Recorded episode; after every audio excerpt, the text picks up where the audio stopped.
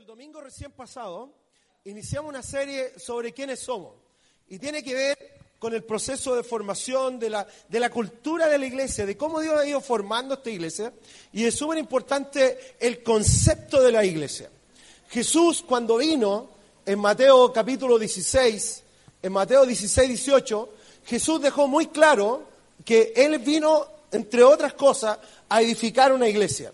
Y Jesús dijo en Mateo 16, versículo 18, le dijo a Pedro y a los discípulos, y yo te digo que tú eres Pedro y sobre esta piedra edificaré mi iglesia. Equivocadamente algunos piensan que la piedra era Pedro, pero la piedra se refería a Jesús. Y las puertas del reino de la muerte no prevalecerán contra ella. Y Jesús, el trabajo que está haciendo Jesús hoy día alrededor de todo el mundo, es edificar una iglesia, es construir una iglesia que tenga el carácter de Cristo, que tenga su carácter. ¿Ya? O sea, cada uno de nosotros tenemos, tenemos como propósito, finalidad, ser parecidos a Jesús, ser como Jesús, para que todos lleguemos a la estatura de Él, todos caminando para ser Jesús a esta sociedad. Pero Jesús está construyendo una iglesia, está edificando una iglesia que está alrededor de todo el mundo en diferentes idiomas. Hoy día, en diferentes partes del mundo se reúnen para adorar a Dios, en diferentes idiomas y diferentes formas, ¿ya? Y diferentes formas. Gracias a Dios, la viña tiene iglesia en casi todo el mundo hoy día y es tan interesante ver cómo adoran en, en Grecia, en Egipto, en África. Es tan diferente, así como también en Inglaterra, en otras partes donde son más, más un poquito más compuesto, ¿cierto? Pero, pero es muy interesante la variedad, la cultura, cómo Dios forma todo esto y cómo Dios se agrada de la variedad de las culturas. ¿Ya? Dios está agradado. Dios generó la variedad de cultura y Él se agrada cuando esa variedad de idiomas, de formas, de estilos, exaltan el nombre de Jesús. Entonces, hoy día estamos acá en Viña Maipú y Jesús está edificando Viña Maipú. Así como está edificando muchas iglesias alrededor nuestro. Y edifica y está comprometido con su iglesia. Está comprometido con cada uno de nosotros. Ahora, la iglesia no es el edificio, no es, no se trata de algo sólido. ¿Quién es la iglesia? Dile que está a tu lado, tú eres la iglesia. Tú eres la iglesia. Y alguien va a decir, pucha, me falta la cruz. ya, me falta el campanario aquí. Pero, pero nosotros somos la iglesia. Somos la iglesia en el trabajo, somos la iglesia en la universidad, somos la iglesia bajo este edificio, somos la iglesia donde nos movamos, somos la iglesia. Si la iglesia va a los bautismos de la piscina, ¿dónde está la iglesia? En la piscina. Y raro, ¿dónde está la iglesia? En la piscina. Pero es porque nosotros somos la iglesia. Ah, equivocadamente, y, es muy normal que así ocurra, que cuando hablamos de iglesia pensamos en algo físico, sólido. Pero la realidad es que nosotros somos la iglesia. Y Jesús está construyendo esta iglesia, a la cual también la Biblia le llama el cuerpo, su cuerpo, el cuerpo de Cristo. Donde cada uno de nosotros, de manera unida, junta y en un propósito y en un, y en un, y en un objetivo, Dios está construyendo su iglesia. Entonces somos parte de esta iglesia y, somos personas, la iglesia es personas, no edificio. En el libro de Hechos, en el capítulo 6, versículo 7, porque Jesús dio inicio a esta iglesia y esta iglesia creció de manera exponencial. En Hechos 2 se supone que habían alrededor de 120, 160 personas y Pedro se levanta y, y, cerca, y más de 3.000 personas se acercan a Jesús. Pero en un informe después, cuatro capítulos después, en, Hechos 6, nos dice que la palabra de Dios se difundía por todos lados, que el número de los discípulos aumentaba considerablemente en Jerusalén. E incluso muchos de los sacerdotes obedecían a la fe. Mucha gente comenzó a acercarse a la iglesia, mucha gente comenzó a buscar a Jesús, mucha gente comenzó a conocer a Jesús y a ser parte de este movimiento que se llama cristianismo. Cristianismo no es una religión, no se trata de una religión. Cristianismo es un movimiento generado por Jesús en base a una relación, una relación personal con Él. Entonces no se trata de títulos religiosos, no se trata de títulos denominacionales, ni se trata de títulos de organizaciones paraeclesiásticas, se trata de Jesús. Todo esto trata de Jesús, de cómo Él construye, edifica su iglesia alrededor de este mundo. Y así es como Jesús le da, como cada uno de nosotros tenemos nuestras características, y como dice el dicho que el fruto no cae muy lejos del árbol, ¿cierto? O, de tal palo, tal astilla, ¿cierto? Es que Viña Maipú tiene, Dios le ha dado sus características. Dios le ha dado sus, cosas que, que, para nosotros son importantes. Por lo tanto, esperamos que cada una de las personas que es parte o miembro o asiste a esta iglesia también manifieste esas características donde sea que esté, en su trabajo, en la U, donde sea que esté. Entonces, el domingo hicimos como un, un repaso general de estas características, pero hoy día me gustaría de alguna manera hablar de tres de estas características. Característica también podríamos denominarle cultura la cultura de la iglesia, la forma de ser de la iglesia. ¿Qué es lo que se define cultura? La cultura se define como el conjunto de normas, de valores, de suposiciones, de creencias, de formas de actuar, de pensar, de sentir que comparten los miembros de una iglesia. Es el cómo somos y lo que hacemos. Ese agrupa todo. Entonces eso expresa lo que somos. Así que hoy vamos a echar una miradita a tres de estas características hoy día. Entonces, la primera característica de la iglesia Viña Maipú y que nunca debe cambiar y que nunca debe ser alterado, sea yo el pastor o no, que tiene que ser estas características. En Romanos capítulo 11, versículo 36, el apóstol Pablo escribió, porque todas las cosas proceden de él. Ese él es Jesús, ¿ya? Porque todas las cosas proceden de Jesús y existen por Jesús y para Jesús.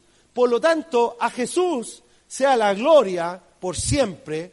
Amén. Entonces, la primera característica y la base y fundamental es que Jesús es el centro de su iglesia. Jesús es el centro de todo lo que hacemos, decimos, pensamos. Podemos estar de acuerdo o no en el color de la silla, podemos estar de acuerdo o no en el color del techo, lo, que tú, si tenemos break o no, si, lo que tú quieras podemos estar de acuerdo. Pero en una cosa tenemos que estar muy de acuerdo en que Jesús es el centro de todo. Amén. Sigue dile que está todo. Jesús es el centro. Él es el que cambia vida, Él transforma vida. Nosotros no tenemos la capacidad de transformar ni cambiar a nadie. Esposos o esposas. ¿Has tratado de cambiar a tu esposo, a tu esposa? ¿Y cómo te ha ido? No pasa nada. No tenemos ese... no cambiarla por otra ¿ah? o por otro. No estoy diciendo esto, cambiarla como persona, cambiarlo como persona.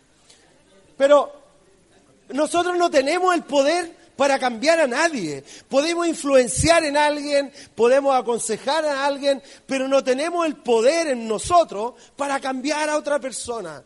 Pero sí Jesús tiene ese poder. Jesús tiene el poder para transformar vidas, transformar situaciones. Por eso que él mismo dijo, lo que es imposible para ustedes es posible para Dios. Por eso que el apóstol Pablo declaró y dijo, todo lo podemos en Cristo que nos fortalece, porque Jesús es el centro de todo. Esto es algo que tenemos que sí o sí estar de acuerdo. Que el nombre que más se nombra en esta iglesia sea el nombre de Jesús. No es Cristian, aunque tal vez habemos otros Cristian aquí, pero José o, quien sea, el, el, nombre que más se tiene que repetir en esta iglesia es Jesús. Jesús es el que cambia. ¿Qué te pasó? Jesús puede arreglar eso. ¿Qué te pasó? No, Jesús puede. ¿Qué? Jesús. Porque Él es quien vino y cambió y abrió una puerta para que la raza humana pudiera caminar con Dios. Jesús es el centro. Y eso, pase lo que pase en esta iglesia, Jesús tiene que seguir siendo el propósito o, el fin de la existencia de la iglesia es proclamar a Jesús. De repente por la religión y por las diferentes ideas humanas que se integran a la iglesia, cambian de repente los enfoques. Pero el enfoque principal de toda iglesia debe ser Jesús. Es Jesús quien cambia las vidas. Por lo tanto, nosotros como Iglesia Viña Maipú tenemos a Cristo como centro base de todo lo que somos y hacemos. Jesús dijo en Juan 6:35, eh, Juan 6:35 dijo, yo soy el pan de vida, declaró Jesús. Y el que a mí viene nunca pasará hambre. Y el que en mí cree nunca más volverá a tener sed. Aquí Jesús habla de dos elementos cruciales del ser humano, pan y agua. Dos elementos cruciales que el alimento sólido y el líquido. Necesitamos esto y Jesús dijo, yo soy lo que tú necesitas. La gran mayoría de la gente que está afuera está corriendo por pan, por comida, por diferentes cosas, pero ignorando que lo que realmente necesitan es a Jesús. Es Jesús el pan de vida. Por lo tanto, a veces nosotros nos esforzamos por una o por otra cosa, pero cuando tenemos a Jesús, cuando podemos correr a Jesús, cuando podemos caminar con Jesús, con Él lo tenemos todo. Todo, todo, todo. Entonces Jesús es el centro de todo lo que somos y de todo lo que tenemos. En Juan 14, versículo 6, Juan 14, 6, 14, 6, eso. Jesús dijo, yo soy el camino, la verdad y la vida. Él habló de tres elementos cruciales para cada uno de nosotros. Este concepto del camino tiene que ver con propósito. ¿Cuál es el propósito de tu vida? ¿Cuál es ¿Por qué tú existes? ¿Por qué te levantas cada mañana? ¿Para qué haces lo que haces? Este concepto del camino, Jesús está diciendo, yo tengo un plan para ti, yo tengo un propósito para ti. En Jesús encontramos plenitud de vida. Cuando yo camino, cuando tú caminas con Jesús y te relacionas con Él, tienes la posibilidad y la alternativa de encontrar el por qué tú existes. O sea, en el libro de Efesios, la Biblia nos dice que Dios pensó en nosotros, aún antes de la creación del mundo, Dios ya había generado para ti y para mí un plan. Había generado para ti y para mí un propósito. Y ese propósito está añadido Jesús. Y cuando caminamos con Jesús, tenemos esa posibilidad de encontrar el por qué existimos y el por qué estamos. No estamos solamente aquí para trabajar y pagar cuentas, o pagar cuentas y seguir pagando cuentas. ¿ya? Estamos aquí por un plan superior, estamos aquí por un propósito mayor. Y ese plan y propósito mayor lo encontramos en Jesús. Él es todo para nosotros y Él es la puerta a Dios. Jesús dijo después, yo soy la verdad. Cuando Él declaró este concepto de verdad, esa, claro, la verdad se define como algo auténticamente genuino. Él está diciendo, yo soy, yo soy lo que ustedes necesitan. En mí ustedes van a encontrar la razón de ser. Entonces, para los religiosos, para los religiosos de esa época, fue una ofensa cuando Jesús decía esto. Pero para las personas como tú y yo, gentiles, comunes, corrientes, que estábamos buscando algo, encontramos nuestro sentido de vida. Entonces Jesús declara y proclama y Él es la vida. Entonces, en Él encontramos todo. Jesús es el centro de todo lo que somos y hacemos. Por lo tanto, cuando nosotros cantamos, cuando nosotros... Acá no nos juntamos para hacer un karaoke canuto, ¿ya? A veces, claro, venimos, ah, ¿dónde hay un, un karaoke? No es un karaoke canuto. Llegamos aquí con la finalidad de exaltar a Jesús.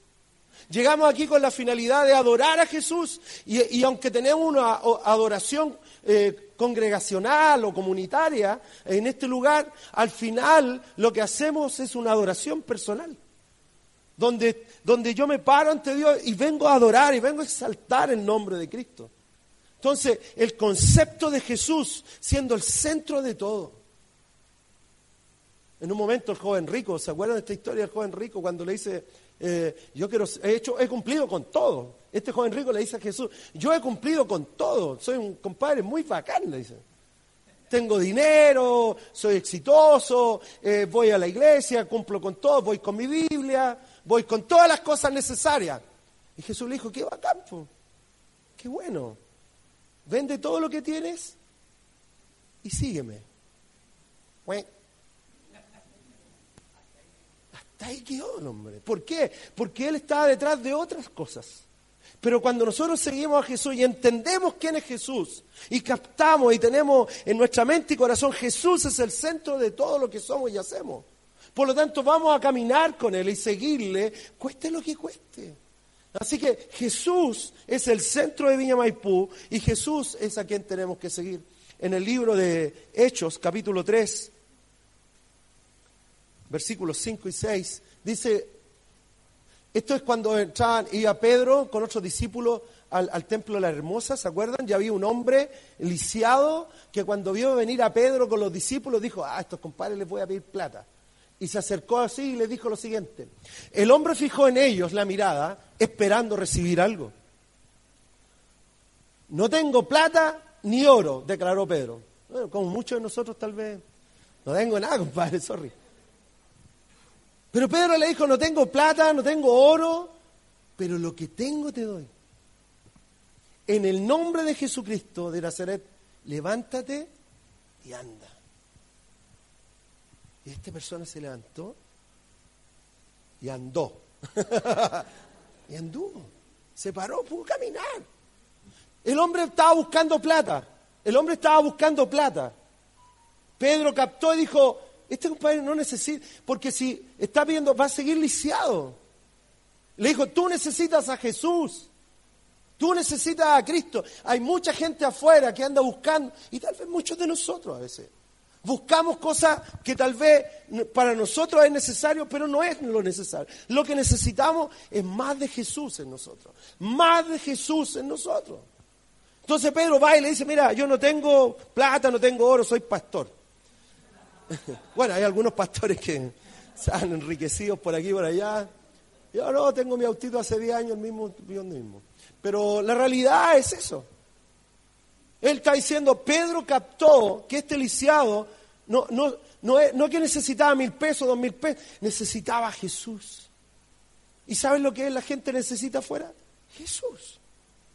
Y somos nosotros, tú, yo, cada uno de los que estamos aquí, enviados para llevar a Jesús a esas personas. Por lo tanto, cuando yo entiendo y tengo claridad que en Jesús está la vida, en Jesús está el propósito, en Jesús están los cambios, en Jesús donde yo esté, voy a hablar de Jesús. Por eso que Jesús tiene que ser el nombre más mencionado en esta iglesia. Cuando tú oras por alguien, cuando tú estás eh, orando, ministrando a alguien, no es que está, yo declaro, yo. No se trata de ti. ¿De quién se trata? De Jesús. De Jesús. Todo lo que pidieras al Padre es mi nombre, dijo Jesús. Se trata de Jesús. Por lo tanto, tengo, yo cuando hay claridad, de, lo magnífico, de lo poderoso, de lo grandioso, de lo maravilloso, amoroso, precioso que es Jesús. Yo quiero compartir eso con él. Así que como iglesia somos llamados a compartir a Jesús con otros. Él es el centro de todo, Él es el que lleva todo a esta raza humana, Él, él llena todo. Segunda característica de la Viña Maipú, primera es Jesús el centro. Segunda característica, Mateo 11, verso 28. Dice, vengan a mí todos los que están cansados, agobiados, y yo les daré descanso. Pero Jesús hace un llamado a todos. Aquí en la iglesia Viña Maipú, todos son bienvenidos. Somos una iglesia de puerta abierta para toda persona, para toda persona, sin, sin eh, que no tenga que ver con la eh, nacionalidad, idioma, colores, altura, gordura. Todos son bienvenidos acá. Cada persona que entre por esa puerta tiene que recibir un abrazo, tiene que sentirse bienvenido, tiene que sentirse que aquí es un lugar seguro donde puede recibir una palabra, donde alguien se le va a acercar para orar, dar una palabra de ánimo, de edificación. Pero somos una iglesia de puertas abiertas donde queremos que toda persona se sienta bienvenida. Jesús caminó con todas las personas, aún con los rechazados de la sociedad el leproso, la adúltera, con todo, él era amigo, era conocido por ser amigo. ¿Quién eran los amigos de Jesús? ¿Se acuerdan? No? Los comilones, los bebedores. ¿Hay algunos bebedores y comilones aquí? Más bebedores que comilones. Pero, pero, pero mira, Jesús era amigo de todos. ¿Con quién Jesús tenía problemas? Con los religiosos. Con esas personas Jesús tenía muchos problemas. Con aquellos que buscaban una religión estableciendo normas y estableciendo, poniendo cargas sobre otros que ellos no estaban dispuestos a llevar. Llamando a personas a hacer cosas que ellos no estaban dispuestos a hacer. Y Jesús le está diciendo, ustedes son unos hipócritas, porque dicen una cosa y hacen otra. Ponen cargas que ustedes no quieren llevar. Pero Jesús no hizo eso con la gente. Jesús se acercó e invitó a las personas a caminar con Él. Invitó a todos a, que lo siguieran. Invitó a todos a acercarse al Padre. Entonces nosotros somos, somos una figura, somos un reflejo de Jesús a esta raza humana. Por lo tanto, como iglesia, vamos a dar la bienvenida a, a quien sea. Venga vestido, mientras vengan vestidos está bien. El cómo vengan, ya esa es otra cosa. El pelo, el color, tatuaje. la verdad, Jesús no hace excepción de personas.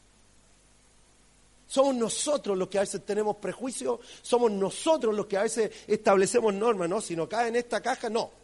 Pero Jesús no es así. Jesús da la bienvenida a toda persona, abraza al, más desechado de la sociedad. El apóstol Pablo dice que el, el más débil de la iglesia, el desechado de la iglesia, es el más importante. Por lo tanto, nosotros cuando establecemos, establecemos estereotipos de personas, decimos, no, este, este compadre es muy cristiano. A mí me ha dicho que, no, es que este hermano, este hermano, es súper cristiano. Y yo digo, ¿de dónde sacaste eso? ¿Quién es súper ¿Quién, ¿Quién cristiano? Por favor, preséntenlo. Entonces, cuando nosotros entendemos eso, que cada persona es bienvenido, yo no pongo carga sobre las otras personas. Somos una iglesia, inclusiva, no exclusiva. Somos una iglesia inclusiva, no ¿Qué es lo que es una iglesia exclusiva? Que excluye gente. Somos nosotros. Eso está diciendo. Aquí somos pocos, pero buenos. Eso es lo que están diciendo. Yo oye, ustedes se ríen, pero a mí en, las relaciones de repente que uno se junta con otros pastores, hay pastores que habían dicho que son de iglesias tal vez un poquito más pequeñas, y dicen, no, nosotros somos pocos, pero somos buenos. Y digo, no, en Villa Maipú somos más, pero más o menos. más o menos, somos más o menos. pero, pero ¿me entiende? Aquí es una iglesia donde le vamos a dar bienvenida a las personas, donde, donde la persona que viene por primera vez, aquella persona que, aquí tenemos, aquí recibimos de todo, gente que viene de otras iglesias, no sé, otras, pero, pero cuando viene alguien que no tiene relación a la iglesia, cuando viene alguien que, no, que, que tal vez escuchó hablar de Jesús, pero nunca ha entrado a una iglesia cristiana, esa persona para nosotros es una persona preciosa. Porque esa es una persona que necesita tener un, encuentro personal con Jesús. Y queremos amar a esas personas, queremos recibir a esas personas, queremos decirles que son bienvenidos. Muchas de las cosas que hacemos en esta iglesia son para ser bienvenidas a esas personas.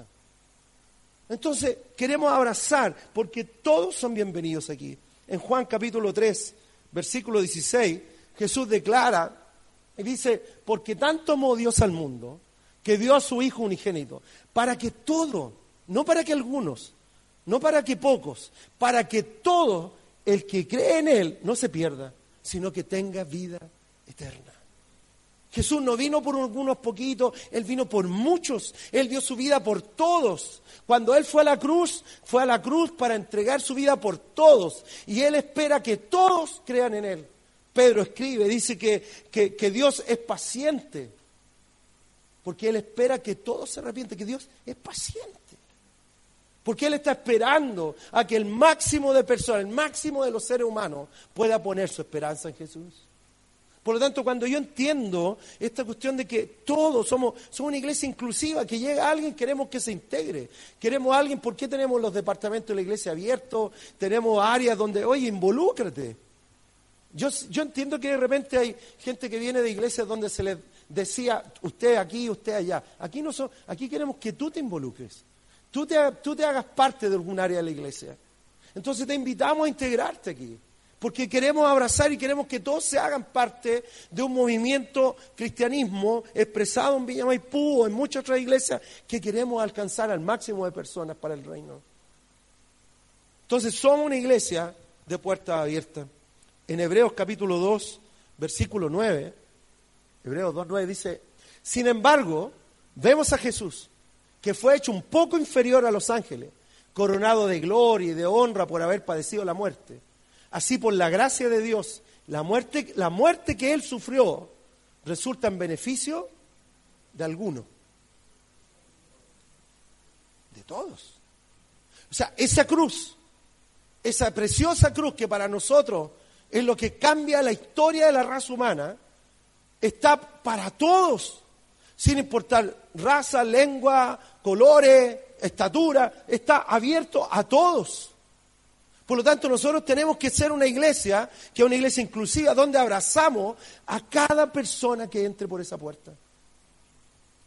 Más allá del número que seamos, más allá del tamaño de iglesia que seamos, que cada persona que entre por esa puerta, que pueda recibir un abrazo, que pueda recibir un bienvenido, que pueda recibir lo que bueno que estés con nosotros, que bueno que estés aquí, que Dios te bendiga, que sean palabras de ánimo y de edificación para sus vidas. Pero eso es labor de todos nosotros, no es labor de algunos. ¿Cuántos de los que están aquí llevan más de tres meses en la iglesia? Más de tres meses. Es labor de todos ustedes. Gracias por levantar tu mano. Hay algunos que no levantaron que llevan más de tres meses. También.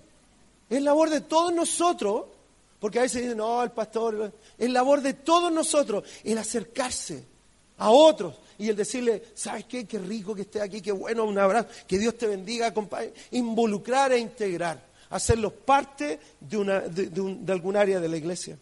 En Villa Maipú, entonces, todos son bienvenidos. Más allá de la raza, color, lengua, nacionalidad, etcétera, todos serán bienvenidos. Por eso casi todo lo que hacemos queremos y queremos ir mejorando cositas para, para, para que las personas nuevas que lleguen, eh, es que me acordé porque una vez me dijeron, pastor, ¿por qué a veces ponen música secular en el break? ¿Te has dado cuenta que a veces ponemos música secular en el break, no? ¿Por qué ponen música secular en el break en la iglesia? ¿Por qué crees que lo hacemos? Para que la persona nueva que no conozca a Cristo sienta, oh, escuchan a Bruno Mara aquí. Mira, acá. Coldplay, Mitch, bien, no es malo. Para que esas personas que lleguen aquí puedan tener un espacio donde ellos vayan bajar su guardia. Yo no sé si la gran mayoría que estamos aquí somos cristianos de hace rato. Entonces, para nosotros llegar a una iglesia no tenemos la costumbre de ir a una iglesia. Pero cuando una persona llega por primera vez a una iglesia, ¿sabes cómo llega? Con temores, con inseguridades, porque no sabe a qué viene. Una persona nueva, ¿alguien, ¿alguien ha llegado por primera vez que, nunca antes estuvo en una iglesia y está aquí ahora, no? ¿Sí? Ya. No, le vamos, no, si no te va a hacer pasar para acá, así que tranquilo. Pero, pero llegan con, ¿qué van a hacer? ¿Qué es lo que ocurre ahora? ¿Qué es lo que pasa? Llega con una serie de temores. Y entonces, si, si de repente escucha Coldplay por ahí, ay, bacán, escuchan música de la radio y tienen cafecito, y tienen agüita, y tienen juguito fresco, y el día de mañana vamos a tener cafecito en grano, café rico, café rico, ¿cachai? Eh, buen café, mejor que el Star, vamos a necesitar unos baristas, así que sí, por ahí. Pero, pero, pero esa es la realidad. Queremos tener algo que para aquellas personas nuevas que lleguen a esta iglesia se sientan bienvenidos. Pero eso también va de tu parte, va de nuestra parte. Nosotros vamos a hacer todo lo logísticamente posible para que eso ocurra. Pero tu parte es acercarse a esa persona. Es poder decirle, bienvenido, qué rico que estás aquí. Y, y, poder disfrutar juntos la iglesia. Entonces, Viña Maipú es una iglesia para todos. Tercera característica para avanzar, porque ya me están poniendo máquinas detrás. Entonces, la primera era Jesús el centro. Segundo, somos una iglesia para todos, para todos. No somos una iglesia para algunos, somos una iglesia para todos. Tercera característica, en 1 Timoteo, capítulo 1, versículo 15. El apóstol Pablo dijo, este mensaje es digno de crédito y merece ser aceptado por todos. Que Cristo Jesús vino al mundo a salvar a los pecadores, de los cuales yo soy el primero. ¿Cuántos primeros tenemos aquí? Ya, listo. Los demás son santurrones. Pero el, apóstol Pablo declara algo y está diciendo, Jesús vino por los pecadores y yo soy el primero. Somos una iglesia que no es perfecta, no somos perfectos. No ¿Hay algún perfecto aquí? Porque esta no es tu iglesia. aquí eh, te vamos a echar a perder. Si eres perfecto, te vamos a echar a perder. Pero somos una iglesia de personas imperfectas, que estamos en un proceso, que estamos en un camino, que estamos en, una forma donde Dios está trabajando en cada uno de nosotros. Estamos en procesos. Estamos en proceso y cuando Dios termina un área de nuestra vida, comienza a trabajar en otra área. Cuando termina esa área, comienza a trabajar en otra área. Cuando termina otra área, nos condoreamos en la que empezó primero y comienza todo de nuevo. Y así Dios va trabajando, trabajando. Yo tengo un librito, eh, si lo puedes comprar algún día, Charles Swindoll, un viejito muy lindo. Él escribió un libro que se llama Tres pasos para adelante, dos para atrás. Y él habla de este proceso, de cómo trabajamos, de cómo Dios trata nuestras vidas, de cómo a veces sentimos que, ah, estoy avanzando, y de repente, oh, ya no avancé tanto. Porque la vida cristiana muchas veces es así. Somos una iglesia no perfecta. Cometemos errores, tenemos un montón de cosas que, queremos mejorar, que tratar. Somos personas que a veces somos medio enojones. ¿Hay enojones? entonces, tenemos carácter y que Dios está trabajando en nosotros. Por lo tanto, hay que tener claridad, no somos perfectos, estamos en un proceso. Y todos necesitamos una medida de apoyo, de ánimo, todos nosotros. Todos lo necesitamos, porque Dios nos usa a nosotros para tratarnos a nosotros.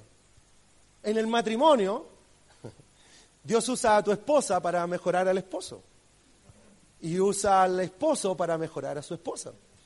Entonces a veces hay, ciertos, a veces en la familia usa al hijo para tratar a los padres y usa a los padres para tratar a los hijos. Pero estamos todos en un proceso de mejora del carácter para llegar a una estatura de Jesús. Para poder ser Jesús en esta sociedad necesitamos entender esto, que estamos todos en un proceso. Por lo tanto, no somos perfectos, estamos en un proceso. En 1 Tesalonicenses 5, versículo 11, Pablo escribió lo siguiente, por eso, anímense, edifíquense unos a otros, tal como lo vienen haciendo ahora. Eh, eh, haciendo ahora. Pero aquí hay dos palabras o tres cosas, pero dos cosas que, que yo quiero recalcar. Uno, la palabra anímense. Esa es una palabra súper importante porque para nosotros animar es como decir, ah, sigue adelante, qué buena onda. Pero la traducción literal, porque Pablo trabajaba mucho con, los paralelismos de los juegos, de los juegos de competencia. Entonces, en realidad, lo que significa la palabra anímense es háganse barra lo uno al otro. Háganse barra. Entonces tenemos que saltar en el tablón ahí. Eh, Emi, ven para acá. Venga, venga. Ven. Te vamos a hacer un martel. No, no, no. Hagámosle barra a la Emi. Emi, tú puedes, Emi. Vamos, Emi. Emi, Emi, Emi. Oh, oh, oh, Emi, Emi, Emi, Emi, Emi. Bien, Emi, discúlpame, discúlpame, discúlpame. Discúlpame, Emi, discúlpame. Grande, Emi, grande, Emi. Gran aporte a la iglesia, la Emi. Pero, pero ese, eso se refiere a la palabra anímense, se refiere a eso. Desgraciadamente a veces la iglesia es más crítica que ánimo. ¿Aló? Pero cuando Pablo dice, anímense uno a otro, a eso se refiere. Vamos, tú puedes, Dios está contigo. Párate, sigue adelante, camina, sigue, avanza. No te quedes pegado, avanza. En este proceso del ánimo, eh, algunos van a ir en avión, algunos crecen en el Señor en avión. ¡Buah! Y otros van en burro. Sí, yo, yo, yo, ya llevo varios años en esto y he visto de repente pasar gente que crece súper rápido y gente que... Lo importante es que todos lleguen. Esta es la cuestión. Yo estoy hablando en la primera reunión con unas personas porque unas familias de Venezuela, unos se vinieron en bus. ¿Sabes cuánto demora un viaje de Venezuela en bus a Chile? ¿Cuánto demora? Nueve días. Algunos se demoran once, ¿ah? Ojo. ¿Cuánto? Siete días, nueve días, ocho se demoran. Once arriba de un bus, compadre. ¿Sabes cuánto de bola? ¿Sabes cuánto? Sí, que tienen que ir bajando, cruzando fronteras. Pero ¿sabes cuánto dura un vuelo de Venezuela a Chile? Entre, entre seis y nueve, depende si hay parada en el camino. Pero la diferencia es grandota. Eh, puede ser ocho o nueve días en bus y en el avión ocho horas. Pero ¿sabes cuál es lo bueno de todo esto? Es que todos llegan. Todos llegan. Y este es el proceso que nosotros vivimos. Este es el proceso que nosotros estamos. Algunos van en avión, ¡boom! Y otros van, pero todos están en el proceso. Entonces a veces los que van en el avión critican a los que van más lentos y dicen, ah, pues, pecador, inmundo, ya, eh, no sé, y los tratan y les ponen carga que nadie le puso a ellos. Entonces tenemos que aprender a respetar los procesos que Dios está haciendo en la vida de los demás. Tenemos que aprender a, animar, a animar al otro en el proceso que Dios está haciendo en la vida de esa persona. Tú puedes, tú puedes, más que decir este hermano, esta hermana. Vamos, tú puedes, se puede. Con Cristo todo es posible. Entonces cuando yo entiendo que somos una iglesia que tiene a Jesús como centro, que somos una iglesia inclusiva donde todos son bienvenidos y que además no somos perfectos. Aquí no hay ningún, yo los conozco casi todos, no son perfectos. Definitivamente no son perfectos. Entonces, cuando entendemos eso, yo no puedo tratar a otro como no quieren que me traten a mí. De hecho, Jesús dijo en el libro de Mateo, en el capítulo 7, Jesús dijo lo siguiente. ¿Por qué te fijas en la astilla que tiene tu hermano en el ojo y no le das importancia a la tremenda viga que está en el tuyo? ¿Cómo puedes decirle a tu hermano, déjame sacarte la astilla del ojo cuando tú tenías tremenda viga? Jesús está diciendo, oye, tú estás pasando por un proceso, tu hermano está pasando. Pero no puedes poner una carga, no puedes entrar en la crítica, no puedes entrar en, la, en el juzgar lo que Dios está haciendo en la vida de otra persona. No sabemos.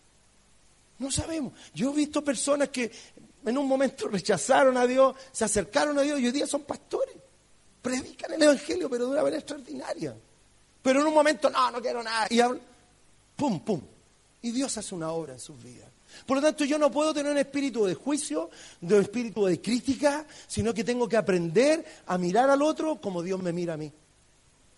Yo no, yo no puedo poner al otro una carga que yo no voy a llevar.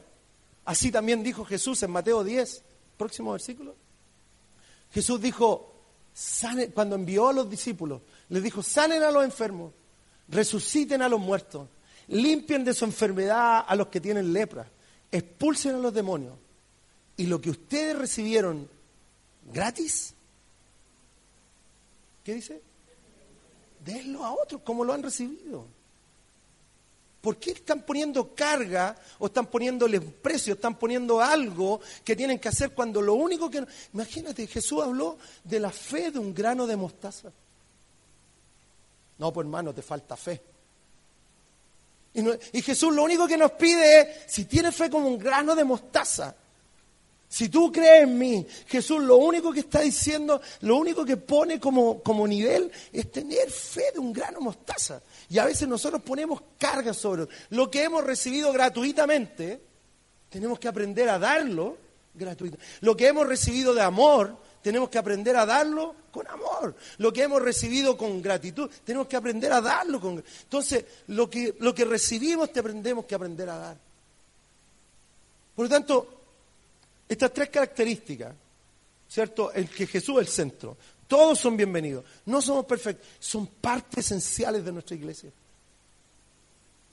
Van a llegar más personas. Yo estoy muy claro que en los próximos dos años, otra vez vamos a quedar chicos y ahí vamos a tener que pensar otra reunión. pero yo no quiero ni pensar. Vamos a para los próximos dos años.